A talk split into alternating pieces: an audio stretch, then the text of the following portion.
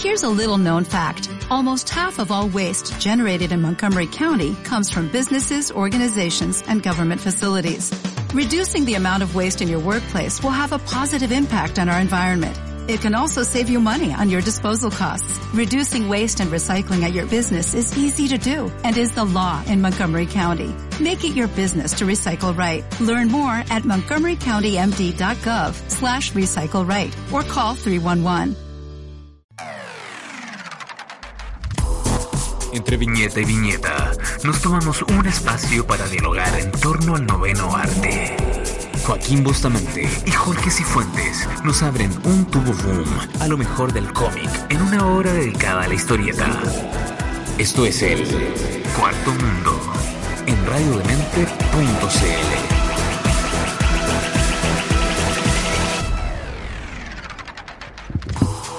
Muy buenas tardes, sean todos bienvenidos a una nueva edición de Cuarto Mundo acá por los parlantes de...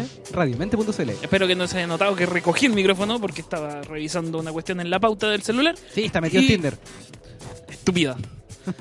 Eh, ¿Cómo están todos, gente que nos escucha desde el dial? El, eh, el- iba a decir aparato productor, no tiene nada que ver. Radiomente.cl.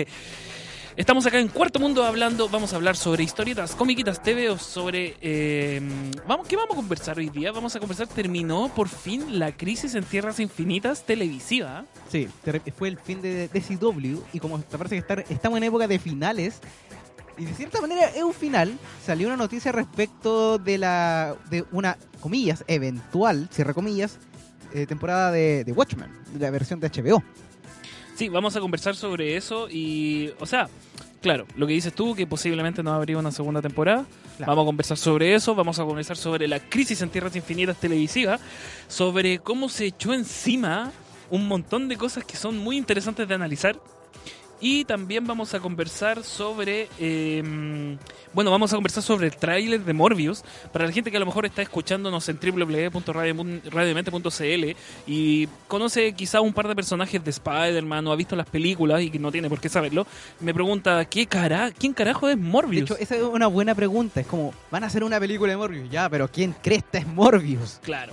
Así que vamos a conversar sobre eso, sobre que, como dice bien mi compañero Jorge y quien eh, quien cresta quien cresta es Morbius y también vamos a hablar sobre algo que se está haciendo eh, artistas eh, eh, artistas australianos están juntándose para hacer una antología eh, de ocas- cómics. Sí, con ocasión de los Con incendios ocasión de los forestales que se han producido en el gigante de Oceanía. Entonces lo que quieren hacer estos artistas es crear una antología que salga a la venta y que todas las ganancias que tenga esa antología eh, estén destinadas solamente a combatir los incendios que ya llevan bastantes semanas en Australia. Así que bueno, si hay alguien que esté escuchándonos... Ah, eh, no escuchaba la- el fondo. Sí, para alguien que no esté escuchando que a lo mejor sea... Ya, gracias. Eh, que a lo mejor sea de Australia o tenga que ver con algo con el tema, le mandamos un gran saludo y esperamos que esto se pueda solventar. Así que nos tenemos que ir a la música. Pero Y- ¿cuál música, Juaco? ¿Cuál ¿Cómo? música? ¿Cuál música? Te digo el tiro, ¿cuál música? No te preocupes, Jorge, te lo voy a decir inmediatamente. Nos vamos a ir con Rush. Esto es Tom Sawyer, acá en Cuarto Mundo. Por radiomente.cl.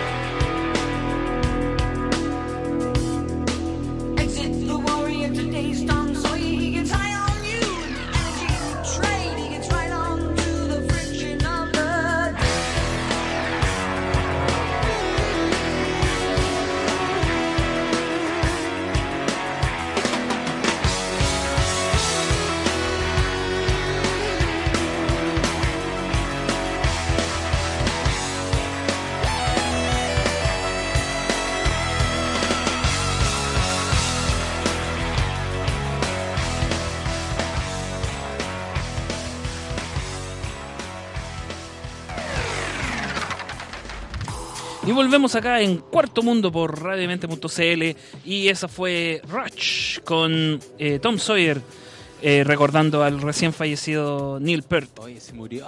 Sí, ahí Panchito nos está escuchando, o sea, nos está escuchando en nuestra voz en off y nos comparte su pesar por la muerte del baterista de Rush, Neil Peart. Y aquí estoy solo porque acabo de asesinar a mi compañero de ¿En programa. Sí, lo acabo de asesinar eso, porque el compadre me tiró una talla recién y me acaban de hablar por interno para retarme. ¿En serio? Sí, la cuestión del Tinder. Sí, le llegó el látigo. Oh, el látigo que aprieta. Así que eso. Ya pues chicos, entonces ¿de qué, vamos a terminó el conversar hoy día? Claro, el programa que ha, ha quedado viudo. No. Chicos, vamos a conversar. temas hoy día. Sí, tenemos hartos temas y quiero que partamos al tiro con Crisis en Tierra Infinitas porque, eh, bueno, terminó la serie, o sea, terminó el crossover de cinco etapas, de cinco capítulos que abarcaron todas las series del, del canal CW. A ver, para enumerar, está Batwoman, está Supergirl, está Flash, está Arrow, que fue como el capítulo más eh, sentimental, por así decirlo. De hecho, Eh, fue el con- capítulo 4. Fue como el, el- el núcleo de la serie. Claro, el núcleo de la serie en sí y el y el y el, el- y creo que el, el antepenúltimo de la temporada, porque si mal no me equivoco, la temporada última de Arrow, que es esta, eh, son de 10 capítulos, si mal no me equivoco, o 8, no me acuerdo si eran, eh, no eran más de 10. Entonces, claro, justo se da en el en, en el en- en- como en, en la cima del crossover, pero también en el fin de la temporada. Y finalmente termina en un, en, en un como un capítulo cero de la temporada de Un epílogo. un epílogo, claro, termina en eh, Leyendas del Mañana, Legends of Tomorrow, Claro. porque claro, la temporada todavía no parte, de hecho parte la próxima semana, pero como necesitaban el slot, partió esta semana y por eso parte como con un capítulo cero. Claro, y es, de- importante como recordar de que Crisis en Tierra Infinita, aunque si bien era una serie que se da en los- en- de- dentro de programas del mismo canal, por temas de fechas estuvo dividida. Así como los tres primeros capítulos salieron en diciembre y tuvo que pasar Navidad, Año Nuevo y recién ahora como en las primeras semanas de enero se vinieron los dos capítulos de cierre. Sí, eso igual tiene que ver con respecto con respecto a algo marquetero igual, o sea, tírate las primeras tres, te- tres capítulos, que quede la embarrada. Es como, es como lo que pasó con Endgame y... Eh, ¿Cómo se llama la primera parte de Endgame? Que no es Endgame. Infinity War. Eso, Infinity War. Infinity War y Endgame. O sea, te, yo nunca pensé que. O sea, ya igual es iluso pensar eso. Que iban a cortar la serie hasta donde queda la embarrada. Y después, ya, espérate tres semanas a que vuelva como se descubre cómo se arregla todo. Eh, Mira, yo creo que antes de, de seguir, eh, aclararle el parademonio en la casa. Por el tema de cómo es Crisis Tierra Infinita, vamos a hablar de la serie y vamos a hablar con spoilers. Así que, para que si no quieren verlo o no lo han visto, mala wea. Yo, para ver- yo para preparar el programa no alcancé a ver los capítulos, así que me tuve que ver los resúmenes y comiéndome todos los spoilers. Así que si yo me los tengo que comer, usted también. Así, Así que, que- vamos a hablar de Crisis Tierra Infinita con spoilers. Ya. ¿En qué quedamos? En los primeros capítulos del año pasado. O sea, en, los pri- en la primera parte de, lo- de la crisis del año pasado. Quedamos en que todo explotaba, todas las realidades eran destruidas, todos los planetas eran destruidos y... eh, El multiverso muere. el multiverso, multiverso muere. Que tampoco está muy alejado de lo que a la larga también se puede observar como paralelo con el cómic. Eh, y quedan estos personajes que son los Paragons, que son como los eh, héroes elementales, por así decirlo, que justo cae la casualidad que están todos unidos en la serie. Y eh, ellos son los que están destinados a, posiblemente, por favor, podría ser, eh, traer a la vuelta el- lo que es el multiverso. Entonces la serie corta ahí y volvemos, cuando volvemos en los capítulos que fueron esta semana, el lunes y martes, eh, han pasado meses en donde los Paragons, estos tipos, han intentado, no sé qué, de qué se han alimentado, porque a todo esto, cuando explotó la realidad, estos Paragons fueron traídos a un lugar donde no pasa tiempo, no pasa, no hay espacio, no hay tiempo, no hay nada. Vanishing Point. El vanishing punto point. de escape. Así Donde como- el- hace una cuestión como muy ñoña. El punto de escape es la última instancia del tiempo-espacio en el universo DC. Es como cuando es lo último que existe antes de que el universo colapse ante la entropía. Claro. Entonces, como no llega nada y no llega a tiempo, no pasa nada, quizás por eso a lo mejor no tienen hambre, porque sus cuerpos no procesan, porque no tienen tiempo de procesar. No tiene importa. El punto es que, claro, eh, descubren una forma, aparece este Oliver, Oliver Twist. Oliver. Eh, eh, ahora que lo mencionaste, Oliver Twist, pero eh, de cierta manera, porque sí fue un twist lo que pasó en el tercer capítulo Sí. del crossover. eh, tratan de revivir a, a Irene, a Irene Arrow, a Oliver Queen, pero está muerto. Pero cuando están a punto de revivirlo, aparece el espectro. Sí, que es como una, una- es como una entidad elemental. Claro, de- básicamente uno de los personajes como de DC más, poderoso, poderosos sí. de DC. De hecho, el, se supone lo que es es encarna el espíritu de la venganza de Dios. Eso es como creo así como en Sí. teoría, pero para efectos prácticos es un personaje que un personaje que es mágico que y que tiene mucho poder y que necesita tener un cuerpo de una persona moral o de cierta manera que quiera redimirse para poder eh, manifestarse. Es como la capucha sin ser muerte, sin ser la muerte. Claro, entonces de ahí salió una broma de que ahora sí va a ser el verdadero Arrowverso. Claro, porque de verdad va a ser el tema. Claro. Entonces, ¿qué pasa? Eh, este tipo les dice que ya, existe la posibilidad de que puedan traer de vuelta todo eso y eso conlleva a que rehagan las realidades.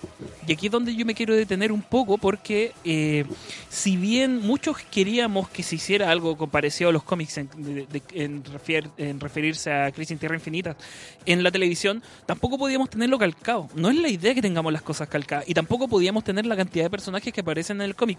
Recordemos que el cómic se realizó con el fin de unificar las líneas temporales, las supuestas tierras que en ese tiempo no estaban todas declaradas como tierras paralelas, sino que eran historias inconexas. Claro, y tenemos que mencionar que, por ejemplo, Crisis en Tierra Infinita, el cómic no fue un proceso corto, fue un proceso No. súper largo. Muy de hecho, largo. creo que lo hemos mencionado antes. Sí, pero el compadre. Claro, pero en preparación a Crisis en Tierra Infinita, Mark Wolfman y George Pérez tenían a un personaje que lo hicieron leer todos los cómics que DC había publicado hasta ese momento. ¿Te imaginas ahí cómo sería oye, Y, y no tu fue una cosa descripción de tiempo, trabajo? lo tuvieron leyendo cómics como dos años. Imagina, sí, pues dos años. ¿Te imaginas y tu descripción de trabajo? Oye, disculpa, ¿qué haces tú?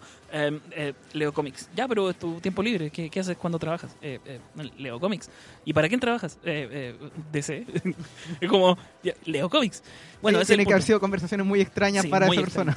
Vamos a seguir conversando sobre Crisis en Tierra Infinitas porque queda un poquitito más. Pero antes de eso nos tenemos que ir con eh, la canción de Lego Batman, Friends Are Family, acá en Cuarto Mundo. Por radiamente.cl.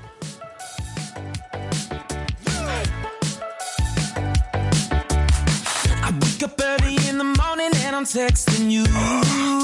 Hey Robin, it's 7.30. Well, that's okay, I'm ready to fight crime. You're the dark knight. I'll be sleeping past two. Oh, and sometimes fight, boom, pow, bang. But we always make cover. Hey man, I'm sorry. It's okay. Okay, we're not related, but here's good news. Friends are the family you can choose. Come on, everyone. High five down low to the side. Let's go. You're my best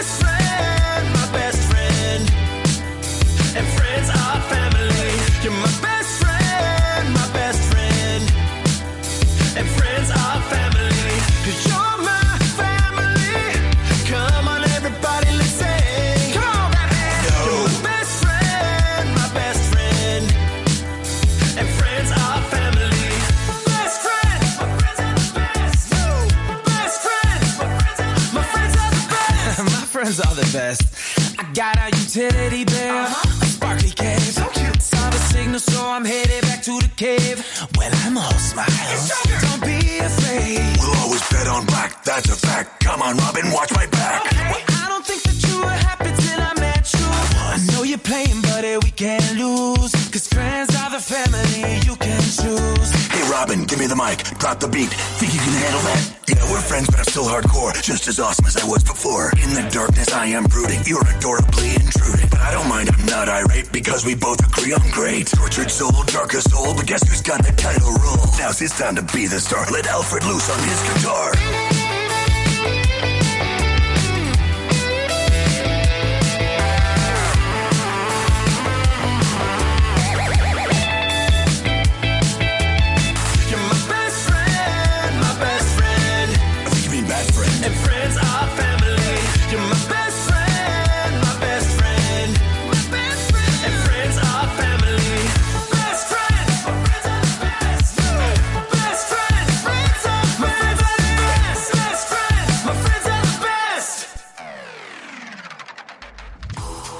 Eso fue un corte muy incómodo que tuvimos, pero asumo que acaba de terminar la canción de Lego Batman Friends are Family acá en Cuarto Mundo. Por redemente.cl. Sí, porque Ay, tuvimos un... no, no había cachado que no estaban escuchando ustedes la base. No, pues no, está- no, eh, pensamos que estábamos al aire, incluso empezamos a rellenar, empezamos ta ta ta ta ta, ¿En ta, serio? ta, ta, ta. Sí, Sí. pues. Y por eso Yo estaba vacilando el tema, así, No, pero y- sí pesado. Y cachai que puse la radio en el celular y como tenía el celular en silencio para que no suene el programa, no escuchaba el programa. Caos. Y después solamente escuchaba la canción y fue como que, ¿estamos saliendo al aire? Sí o no, pero bueno, sí, estamos saliendo al aire acá en Cuarto Mundo. Redemente.cl. Y vamos a seguir conversando sobre las crisis en Tierra Infinita. Ya, entonces quedamos en que eh, estos tipos van a intentar salvar el planeta, El universo. el universo, El el, multiverso. multiverso. Y Flash empieza a correr muy, muy, muy, muy, muy, muy, muy rápido porque el Spectre le da poderes para correr muy, muy, muy, muy, muy rápido. Porque eso es el espectro. porque eso es el espectre. Y se realiza, se genera el mayor, no, el segundo mejor cameo. Sí.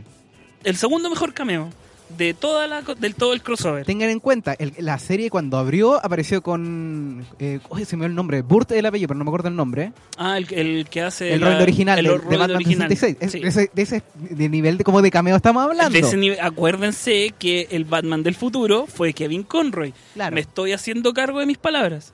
El segundo mejor cameo del crossover fue que apareció Ezra Miller, el Flash de las películas, en una escena del capítulo de televisión. Claro, básicamente se encuentran algo que la gente de la misma eh, Warner Bros. Negó. había dicho que jamás Que iba jamás a ocurrir. a. Que no se iban a mezclar los personajes del universo de, la- de las series con el universo de las películas. Y acá tuvimos a los dos Flash interactuando uno con el otro. Estúpidamente, no lo voy a negar. De hecho, esa parte, ese guion.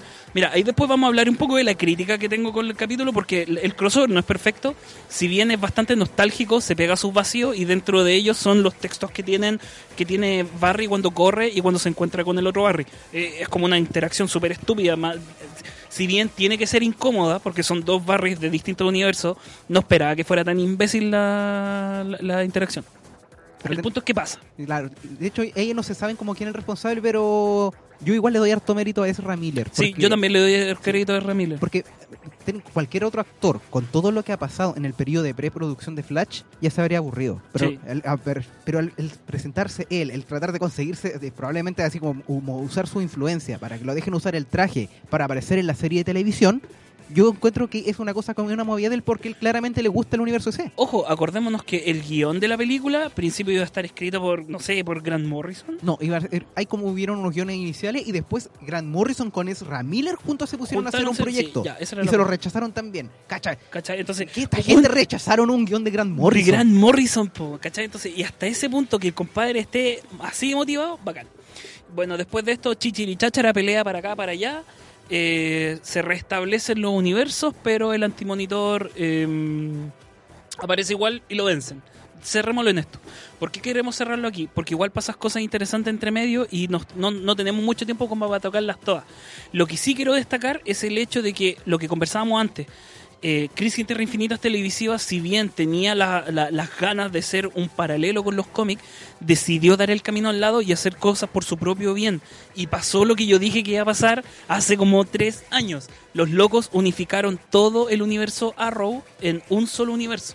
Ahora Claro. en un puro planeta está la ciudad de Flash, está la ciudad de Batwoman, está la ciudad de Superwoman y van a estar los, los, los, los- la Legión y va a estar eh, el Black Lightning. Claro, pero sí, porque- de hecho hubo un cambio en este aspecto. Por ejemplo, como reunificaron ese universo, porque hasta ahora eh, la Tierra como de los de la Rouverso era Tierra 1. Claro. La Tierra de Super Chica era Tierra 38. La pero, Tierra- ahora, claro. pero ahora estas tierras unificadas son Tierra, Tierra Prime, Prima. Que, tierra Prima, el, mim- el mismo nombre. concepto, claro, claro. El mismo nombre que tiene dentro del universo ese de los cómics. No son el mismo universo claramente, pero comparten la misma idea de como que es como la, la Tierra principal a la cual al- Al- alrededor orbitan. Claro, y, al- y alrededor se, se ramifican el resto.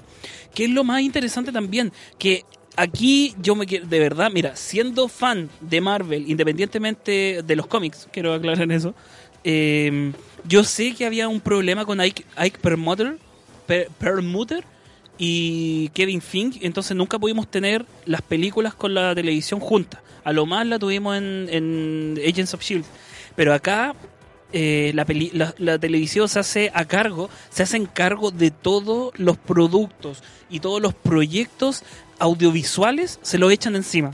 ¿Por qué quiero decir esto? Porque llega un momento en donde empieza un narrador empieza a hablar y empieza, se empiezan a ver todas las tierras paralelas. De repente, y todas con números obviamente, tierras paralelas de la serie de Titanes, tierras paralelas de la serie de Swamp Thing, se vio una escena de Swamp Thing, tierras paralelas de la serie de Doom Patrol, la serie, la serie en live action.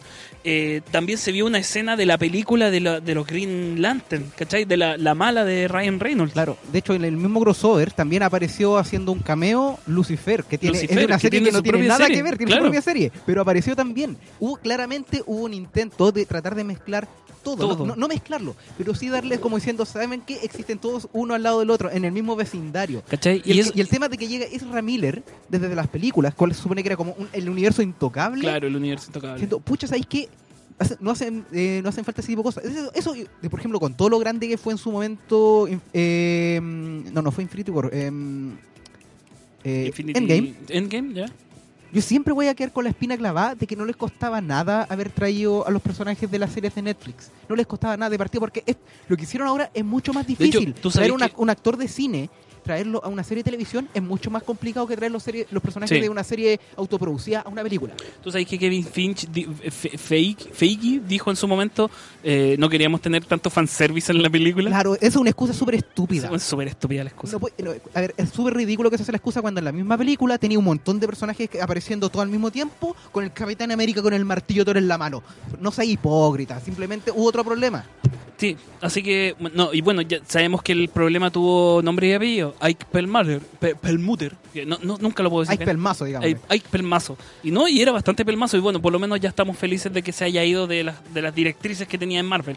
Vamos a seguir conversando sobre. Bueno, ya terminamos de conversar sobre en Tierra Infinita, pero vamos a seguir conversando sobre otras cosas y otros elementos. Pero primero nos tenemos que ir a un bloque musical. Te veo con cara de decir algo. Ah, no, solamente quería así como decir que nosotros hablamos acá de una manera súper eh, como compacta sobre Crisis Tierra Infinita. Pero Sí, son cinco capítulos de una hora. Claro, pero si no lo han visto y Vean. quieren cachar un poco, véanlo. De hecho, y si quieren buscar un poco más la información, vean cuáles son como los eventos anteriores de, lo- de los crossovers de la serie de la Ruverso que establecen las bases. Porque no, no es tan complicado, ¿sí? no, no, eh, no es necesario verse todas las temporadas de todas las series. Cosas, son cosas bien específicas y que van a entender un poco, porque pese a lo que son producciones de televisión que no tienen el mismo estándar del cine, sí tienen, se, se nota que le pusieron cariño al crossover. Cariño, Y de hecho, y eso, eh, antes que nos vayamos al, al- al bloque musical, quiero dejarlo mencionado. Y eso, el- el- porque el mejor eh, cameo que hubo esto fue algo solamente lo podía hacer con cariño. ¿Por qué? Porque llevaron a, a Marv Wolfman, el Sí, escritor de Tierra de Crisis de Infinita, y lo pusieron a interactuar con Superchica y Flash, personajes que en, los, en el cómic mueren. Ya, vamos. Cinco minutos después del proque, pero nos tenemos que ir con el corte musical. Menos mal que las canciones que nos quedan son cortas. Nos vamos con los Power Rangers, después explico por qué, acá en Cuarto Mundo.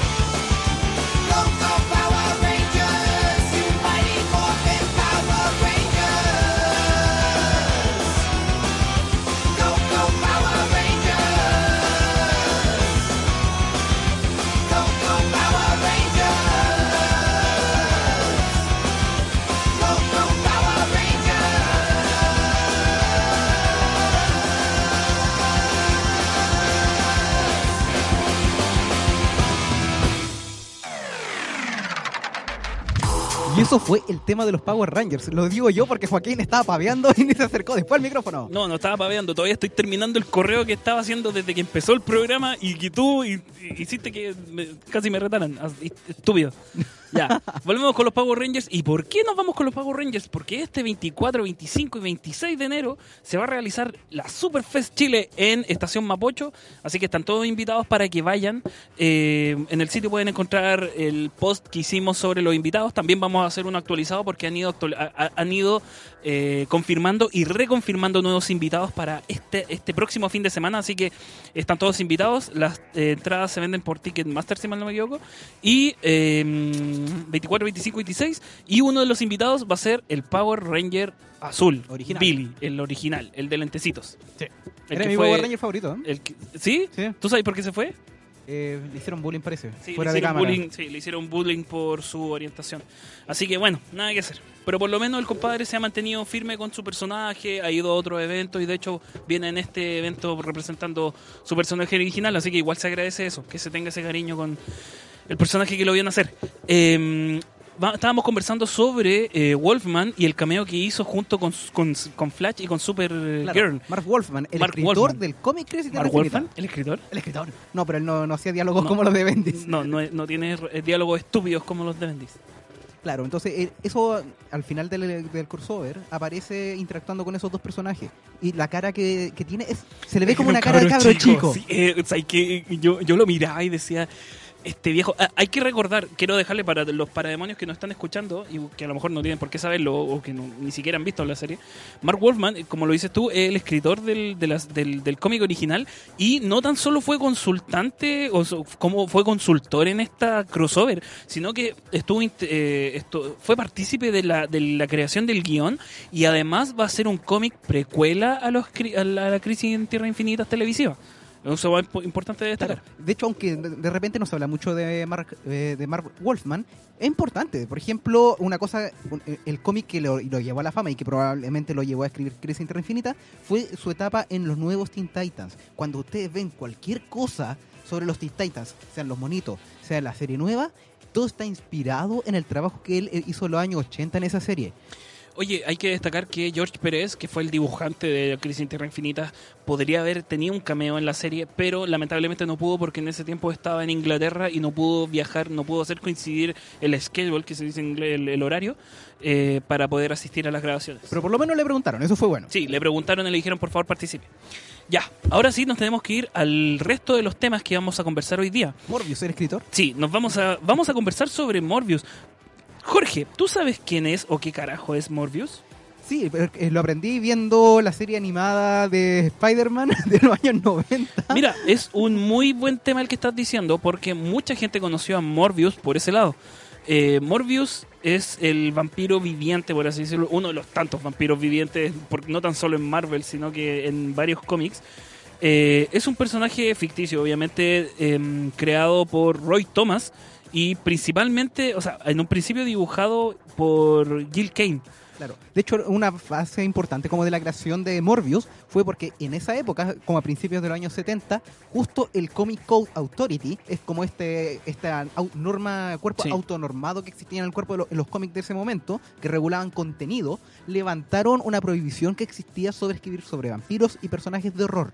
Entonces Marvel se aprovechó el tiro diciendo ya, vamos a crear un personaje vampiro y que sea rival de Spider-Man. Claro. Y salió por primera vez en The Amazing Spider-Man 101. Pe- t- Estaba bien, era en el 71 que salió por primera vez. Eh, y ojo, ya, la historia es que...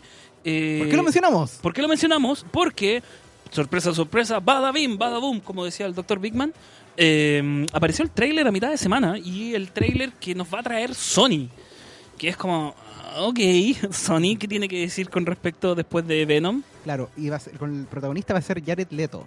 Así que yo no sé si Morbius se va a reír así como ah, ah, ah, ah. claro. Bueno, eh, ¿cuál es el tema de Morbius? A ver, súper a grandes rasgos porque ti- tiene bastante orígenes, sobre todo entre las diferencias del universo principal y el universo Ultimate. Eh, Morbius era un doctor que estaba buscando una cura para una enfermedad sanguínea intenta mezclarla con... eh, bueno, a grandes rasgos obtiene poderes vampíricos porque empieza a jugar con eh, murciélagos. Claro, de hecho, básicamente como su origen como vampiro y tal como era con la época, en esa época con los cómics de Marvel, Claro. no era sobrenatural, no era un vampiro mágico, No. era un vampiro producto de experimentos de ciencia. Es un poco paralelo, el paralelo que se hace con el lagarto, porque también el lagarto no es que haya salido alguien de la nada y se transformó en lagarto, sino que tras varios experimentos que salieron mal, Dr. Connor se transformó en el lagarto. Esto va por ese lado también. Morbius tiene una enfermedad sanguínea que necesita una cura y con él intenta encontrarla mediante, eh, bueno, genética. a estas alturas como que el- el- el- el valor default es ya, genética de animales. Claro, y al final lo que con esto lo que parece estar haciendo Sony, de cierta manera, es como agarrar eh, muchos lados más eh, más externos dentro de la franquicia de Spider-Man y empezar a hacer con él eh, con esto. Cuando con el anuncio de esta película de Morbius yo lo veo más que como una contraparte a las películas de Spider-Man de Marvel yo lo veo como una pieza que acompaña a lo que estaban haciendo con Venom Sí, tiene- yo creo que va a ir más por eso. Pero al final del tráiler tenemos una sorpresa. O sea, a, a mediados del tráiler podemos ver una imagen de un póster que es un Spider-Man, pero no, es no, no es el Spider-Man actual. Es el Spider-Man de Sam Raimi, de Tobey Maguire, el actor Tobey Maguire. ¿Por qué queremos aclarar esto? Porque si bien aparece esa imagen como póster en, en en- en la pared, al final del tráiler aparece... ¿Redoble de tambores? ¿No? Ok. El Batman de los 90. ¿Quién es? ¿Michael? no es que no era no de los 90 fue de los 80 Michael Keaton Bueno, sí, o los sí, tiene razón, porque el de los 90 fue eh, Clooney. Clooney. Sí, Clooney. ¿Cuál es el tema? Michael Keaton fue un villano en la primera Spider-Man. Fue El buitre. Vulture, el buitre. Entonces, ¿cómo hacemos entender que tenemos una imagen de la, primer, de la, de la primera trilogía de Spider-Man y tenemos un personaje de la nueva, de la nueva serie de películas? Entonces, claro, ahí uno dice, quizás van a haber saltos en el, multiverso, con la talla de, ¿existe un multiverso que hizo Spider-Man? Claro, y o van a hecho- haber dos Peter Y Parker. de hecho, y no sería tan extraño que eso fuera como intencional por parte de Sony. Si es que están haciendo las cosas bien, podrían empezar a poner semillas para mostrar un multiverso de Spider-Man. Porque Que no está el antecedente. sí. Tienen, ellos mismos tienen el antecedente de lo- haberlo hecho en forma de animación. Sí. Nada lo prohíbe para que eventualmente pueda construir algo en esa línea en live action. No, nada lo prohíbe. Así De- que eso, vamos hecho, a seguir como- antes- así conversando. como antes de irnos, por ejemplo, imagínate la cantidad de dinero que les quería si juntaran a los tres Spider-Man que han existido en, en películas live action. Así como Tommy Tommy Maguire, eh, Andrew Garfield. Andrew Garfield y Tom Holland. Y Tom Holland. Ya, no tenemos que ir a la música. Esta es la intro, la creo que es la última intro de Mick Foley hasta el 2012. Mick Foley es otro de los invitados de Superfest Chile que lo podrás encontrar el 24, 25 y 26 de enero en Estación Mapocho. Así que nos vamos con la intro de Mick Foley en la lucha libre, acá en Cuarto Mundo.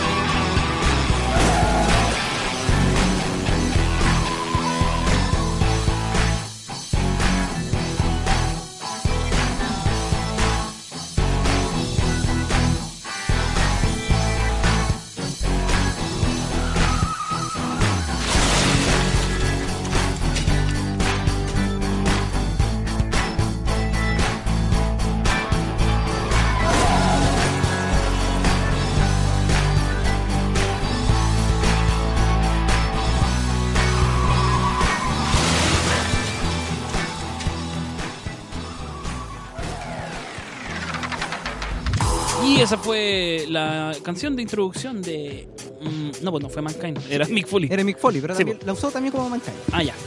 Volvemos acá en Cuarto Mundo por. Radimente.cl. Y vamos a seguir conversando sobre los temas que tenemos para el día de hoy. Si a lo mejor estás recién metiéndote a la radiofonía de, bueno, en realidad metiste www.radiomente.cl, estamos en Cuarto Mundo hablando sobre cómics y en esta ocasión, o en esta parte de la- del programa, en la locución, vamos a hablar eh, sobre lo que está pasando en Australia. Eh, si a lo mejor no has visto noticias en los últimos meses o vienes saliendo de, no sé, un coma, O probablemente te conectaste todo porque con todo lo que ha pasado estos meses, de repente uno tiene que darse un descanso Igual- y desconectarse. Sí, igual uno queda chato. Eh, lamentablemente están, están sucediendo incendios forestales eh, en una gran, en una masividad, o sea, de forma alarmante, preocupante en, en Australia. A tal punto que se empezaron a arrojar alimentos por helicóptero para que tratar, para tratar de llegar a la mayor cantidad de animales. Eh, considerando esto, varios artistas de cómics eh, australianos están generando una especie de antología para recaudar fondos y todos esos fondos que se vayan donados a los bomberos australianos, los bomberos que están llegando de otros lados, por ejemplo Estados Unidos, que mandó una gran cuadrilla. Entonces, claro, primero, cuando salga e- eventualmente esta historieta, si te gusta, quieres aportar, te invitamos a que considere la, la opción de comprarla. Todavía no está disponible, eh, pero la van, a re- la van a hacer. Entonces yo venía con la inquietud de comentar cuándo fue la última vez que se hizo algo parecido o cuántas veces se ha hecho la, est- esto parecido. Eh, la primera que se me viene a la mente es Love is Love que se generó, que se creó el 2016 después del atentado terrorista que se realizó en una discoteca gay, en donde fallecieron, creo que, si mal no me equivoco, es el atentado con más casual, eh, con más muertes eh, en Estados Unidos. Provocó cuarenta y tantas, si mal no me equivoco, 50 y algo. Creo que, creo que fue como muy poco, eh, por muy poco, eh, no fue superado por la masacre en Las Vegas de un tipo que empezó a disparar hacia un público en un concierto. Eh, distintos artistas también distintos artistas quisieron eh, compartir algo se generaron duplas eh, en donde se entregó un guion dibujos se hicieron y se- todo eso se condensó en una antología sobre el amor propio, el amor al resto y sobre la, identidad sexual como un tema no tabú, sino como algo que hay que vivir, que hay que aprender y que hay que descubrir. Y que claramente no hay que matar a una persona por ello. Y que claramente no hay que matar a una persona por ello. Ahora, eh, es importante destacar que Love is Love ganó el Eisner a la mejor antología del 2016, eh, dado que el atentado fue el diciembre, salió más o menos en enero, febrero, y ya por ser eso partió con, en, lo- en los premios, de, ya, ya era... eh, ya podía ser nominable, por así decirlo.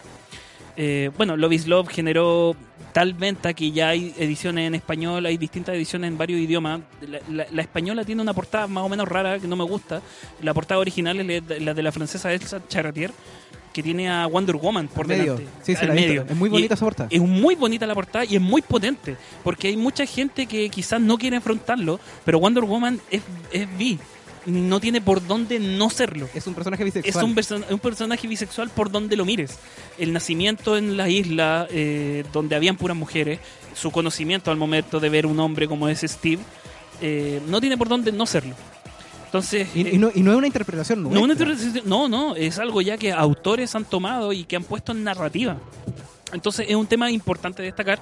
Les reiteramos, cuando salga eventualmente este cómic, que ya está en proceso, porque ya salió la noticia que se estaba realizando, si quieren aportar, si quieren ayudar, es, es como comprar un cómic internacional, ya pueden hacerlo por Amazon, pueden hacerlo por Book Depository, por el dealer que más les caiga a ustedes mejor o que les traiga más rápidamente su cómic. También vamos a hablar sobre el posible fin de la serie Watchmen. Claro, de- de- esta semana se uh, supo la noticia de que el. Creo que era el productor, ¿cierto? El creador, el creador, sí, el, Lindelof. David Lindelof. No, Damon, Damon Lindelof. Damon. Sí, Ya, Damon sí, Lindelof. bueno, Damon Lindelof decidió no seguir dentro del proyecto de, lo, de Watchmen, por lo Sí. cual se descartaba la realización de una segunda temporada. Sí. Mira, lo que pasa es que eh, hay distintos actores cuando se generan series de televisión. Si bien está el director, creador, etcétera, hay una cuestión que se llaman showrunners, que son los que se llevan la mochila encima de la serie. Puede, un showrunner puede tener el guion de la mano, puede ser el, puede ser productor o creador, pero este tipo era el showrunner que se llevaba la, la materia encima, era creador y también escribió varios de los capítulos. Entonces, que se pierda en algo. Bueno, él dijo que ya había dicho todo lo que quería decir con, con respecto con Watchmen eh, y ya no lo quería hacer. Eh, para el, el 2018, en agosto, se anunció que él adaptaría la novela de Alan Moore, que más que nada una, una continuación. Eh, dijo que era muy, mucha inspiración. eh, Watchmen tuvo una, una inspiración muy alta cuando él fue parte de Lost, porque hay que recordar que él fue parte de Lost junto con J.J. Abrams las primeras temporadas. Entonces, claro, él dijo no quiero hacer más, para mí dije todo lo que sea necesario y los ejecutivos de HBO dijeron no podemos concebir una capítulo, una nueva temporada o una continuación de esta serie sin el personaje que nos trajo la idea, nos vendió la idea y nos dijo hagámosla. Por cierto, eso como me trae a la mente, como que parece como la, parece que la magia de Alan Moore eh, actúa de por medio. Su- la adaptación de sus trabajos como que están malditos. Eh, Swamp O sea- Thing se cayó después de su primera temporada. Ya, pero Eh, y ahora con el tema de Watchmen también como pasó lo mismo. Ya, es que puede que sí, pero hay elementos distintos. Watchmen, Lindelof dijo, no quiero hacer más. Él podría haber dicho, generemos una segunda temporada, etcétera. El tema con eh, Swamp Thing tuvo problemas con la ciudad, con el municipio de la ciudad de no recuerdo en estos momentos, me disculpan, porque eh, habían lucas de por medio para la generación de la producción de los capítulos. Por eso los capítulos se acortaron de una temporada de 13 a 10, 9, si mal no me equivoco. Y aún así hubo problemas para terminar esa temporada. Y después DC dijo, ¿sabéis qué? No quiero más. Y posteriormente dijimos, dijeron, salió DC Universe, sa- saquemos todas las series por, por nuestro, nuestro propio medio de streaming digital. Así que eso, pues si quieren darle una vista a lo que es la serie de Watchmen, pueden eh, verla entendiendo que va a ser un trabajo autocontenido. Por ahora. Por ahora. Nunca, eh, nunca va a faltar la oportunidad de que la- llegue un hombre de un traje con un maletín diciendo, ya, ¿sabes qué? Me consigue este personaje, hagan una segunda temporada. Hay que considerar eso que es muy importante lo que dices tú. Si bien Lindelof es el creador, el showrunner, el que se llevó todo encima y que trajo y la idea de Watchmen a HBO, los derechos siguen siendo de HBO. HBO si quiere puede poner a otra persona y esa persona podría ser la segunda temporada. Ahora, que no lo hagan sería una cortesía de HBO, pero la serie trajo, la serie vendió. No es como Disney Plus, que después de que terminó Mandalorian, gente empezó a cancelar su, su membresía a Disney Plus. Claro. Hay gente que se quedó en HBO Go después de haber visto es que Watchmen. HBO tiene la mochila y el respaldo creativo el- como para hacer eso. No es, no es una productora chica, es alguien, son gente que claramente ya tienen especializado el tema de narraciones de larga data. Sí, así que nos vamos a ir al corte musical antes que nos venga a asesinar Panchito porque no hemos pasado en todas las locuciones. Esta es la intro número 2 de Dragon Ball Super, acá en Cuarto Mundo. Por.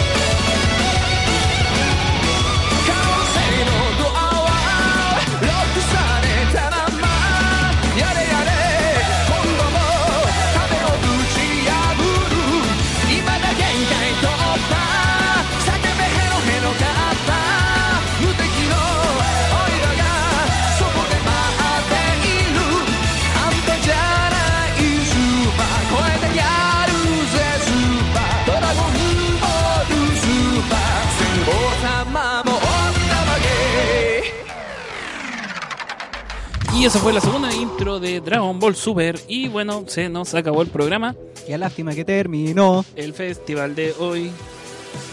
Eso chicos, eh, les recordamos que pueden visitar siempre nuestras redes sociales en Instagram, arroba cuarto mundo CL, en Twitter, arroba cuarto mundo CL y en nuestra fanpage www.facebook.com slash cuarto mundo CL. Y siempre pueden buscar las redes de Radio Demente buscándolo como arroba Radio Demente CL en Instagram, Facebook, Twitter, Tanin e iVox.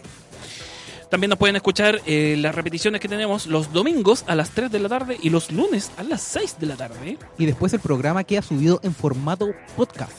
Incluyendo también cuando aparece en Spotify. De hecho, muchas veces cuando se me pasan los programas, después en el gimnasio pongo el programa y mientras estoy encima de la elíptica voy escuchando las ediciones anteriores. Les recordamos, chicos, que sacamos material literalmente, perdón, sacamos contenido literalmente todos los días. Esta semana sacamos la, actualizamos la guía de lectura de The Punisher de Garth Ennis. También eh, vimos un repaso entre los crossovers, hablando de la crisis de Tierra Infinitas como un crossover en sí. Hablamos sobre los crossovers clásicos de Marvel y DC, en donde vimos Batman vs. Hulk, eh, Batman vs. Spider, no, Superman vs. Spider-Man. Y además eh, hicimos las reseñas semanales de las micro reseñas. Y bueno, hartos títulos por ahí también. Ah, y también seguimos viendo Watchmen contra Watchmen, la parte 2 de la- las, los textos que está sacando un compañero sobre la- los paralelos entre las series, entre todos los contenidos de sí. Watchmen A razón, a razón de la serie de televisión, decidimos hacer una serie de artículos analizando cuál ha sido la relación de Watchmen con otros medios. Claro. Por ejemplo, la relación de como de precuelas, secuelas y eventualmente la serie de televisión. Sí, en, el cap- en la parte 2 que salió esta semana, eh, analizamos Watchmen contra Before Watchmen, la precuela que no salió para nada bien. Bueno, hay algunas series que sí, que sacó DC como novela gráfica. Claro, y recordamos que los dejamos invitados para el 24, 25 y 26 de enero la- en eh, Estación Mapocho en Superfest. Eh, Nosotros vamos a estar transmitiendo desde allá. Sí, de hecho ya tenemos los horarios, te los tengo que decir, no los puedo decir ahora en vivo obviamente, pero te los voy a decir en piolita a ti. Así que vamos a estar allá y vamos a tener un par de sorpresitas porque ahora sí que sí va a salir el sorteo del tomo de... No, no tan solo eso, pero... Bueno, ya, pero vamos a tener sorpresitas allá, así que Ya, prestan sí. atención. Y bueno, también les recuerdo que sacamos la reseña de anotaciones de biología viva. La factoría de papel nos facilitó, un- facilitó una copia, así que tenemos la reseña de anotaciones de biología viva que salió el año pasado, 2019.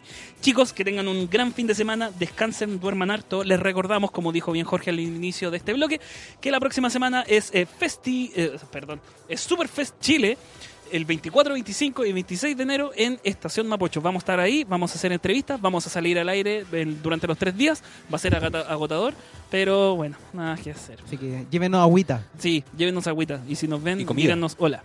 Sí. Comida también. Ah, sí, también, porque no vamos a poder almorzar. Sí. Ya, Una nos tenemos que ir. Una vez lo hizo el, el guatón Salina Ya. y le funcionó. El loco Ah, estaba pero- de vocal de mesa. Ah, y sí. dijo, y dijo, "Lle- tráiganme comida por favor. Y la gente le llevaba comida. Así que ojalá nos funcione. Ojalá Llévenos nos comida funcione. por favor. Llévenos comida. Y Ya, marihuana. no, no ya pues, hombre.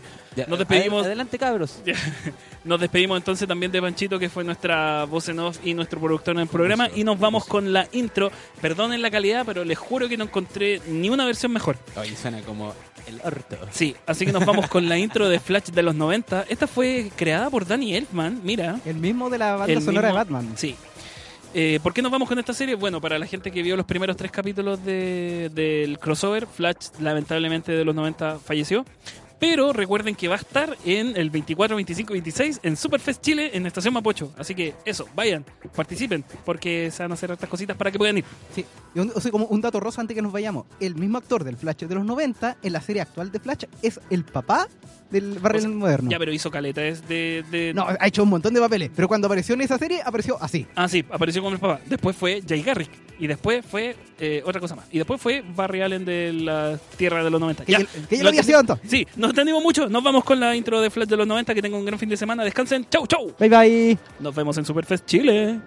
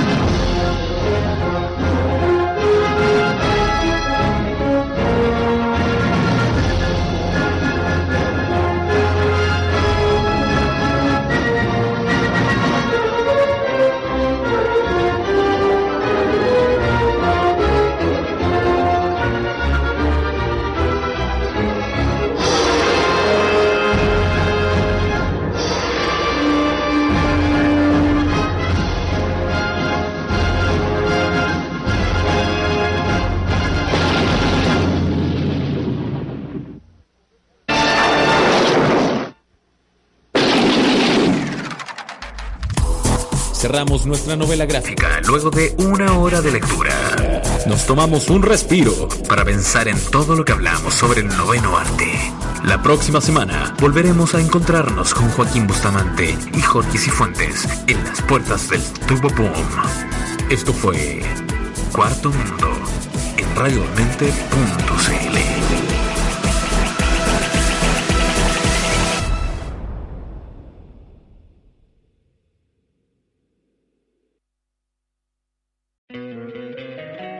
encantaría tener 100 dólares extra en tu bolsillo? Haz que un experto bilingüe de TurboTax declare tus impuestos para el 31 de marzo y obtén 100 dólares de vuelta al instante. Porque no importa cuáles hayan sido tus logros del año pasado, TurboTax hace que cuenten. Obtén 100 dólares de vuelta y tus impuestos con 100% de precisión. Solo con Intuit TurboTax. Debes declarar para el 31 de marzo. Crédito solo aplicable al costo de la presentación federal con TurboTax Full Service. Oferta sujeta a cambios o cancelación en cualquier momento.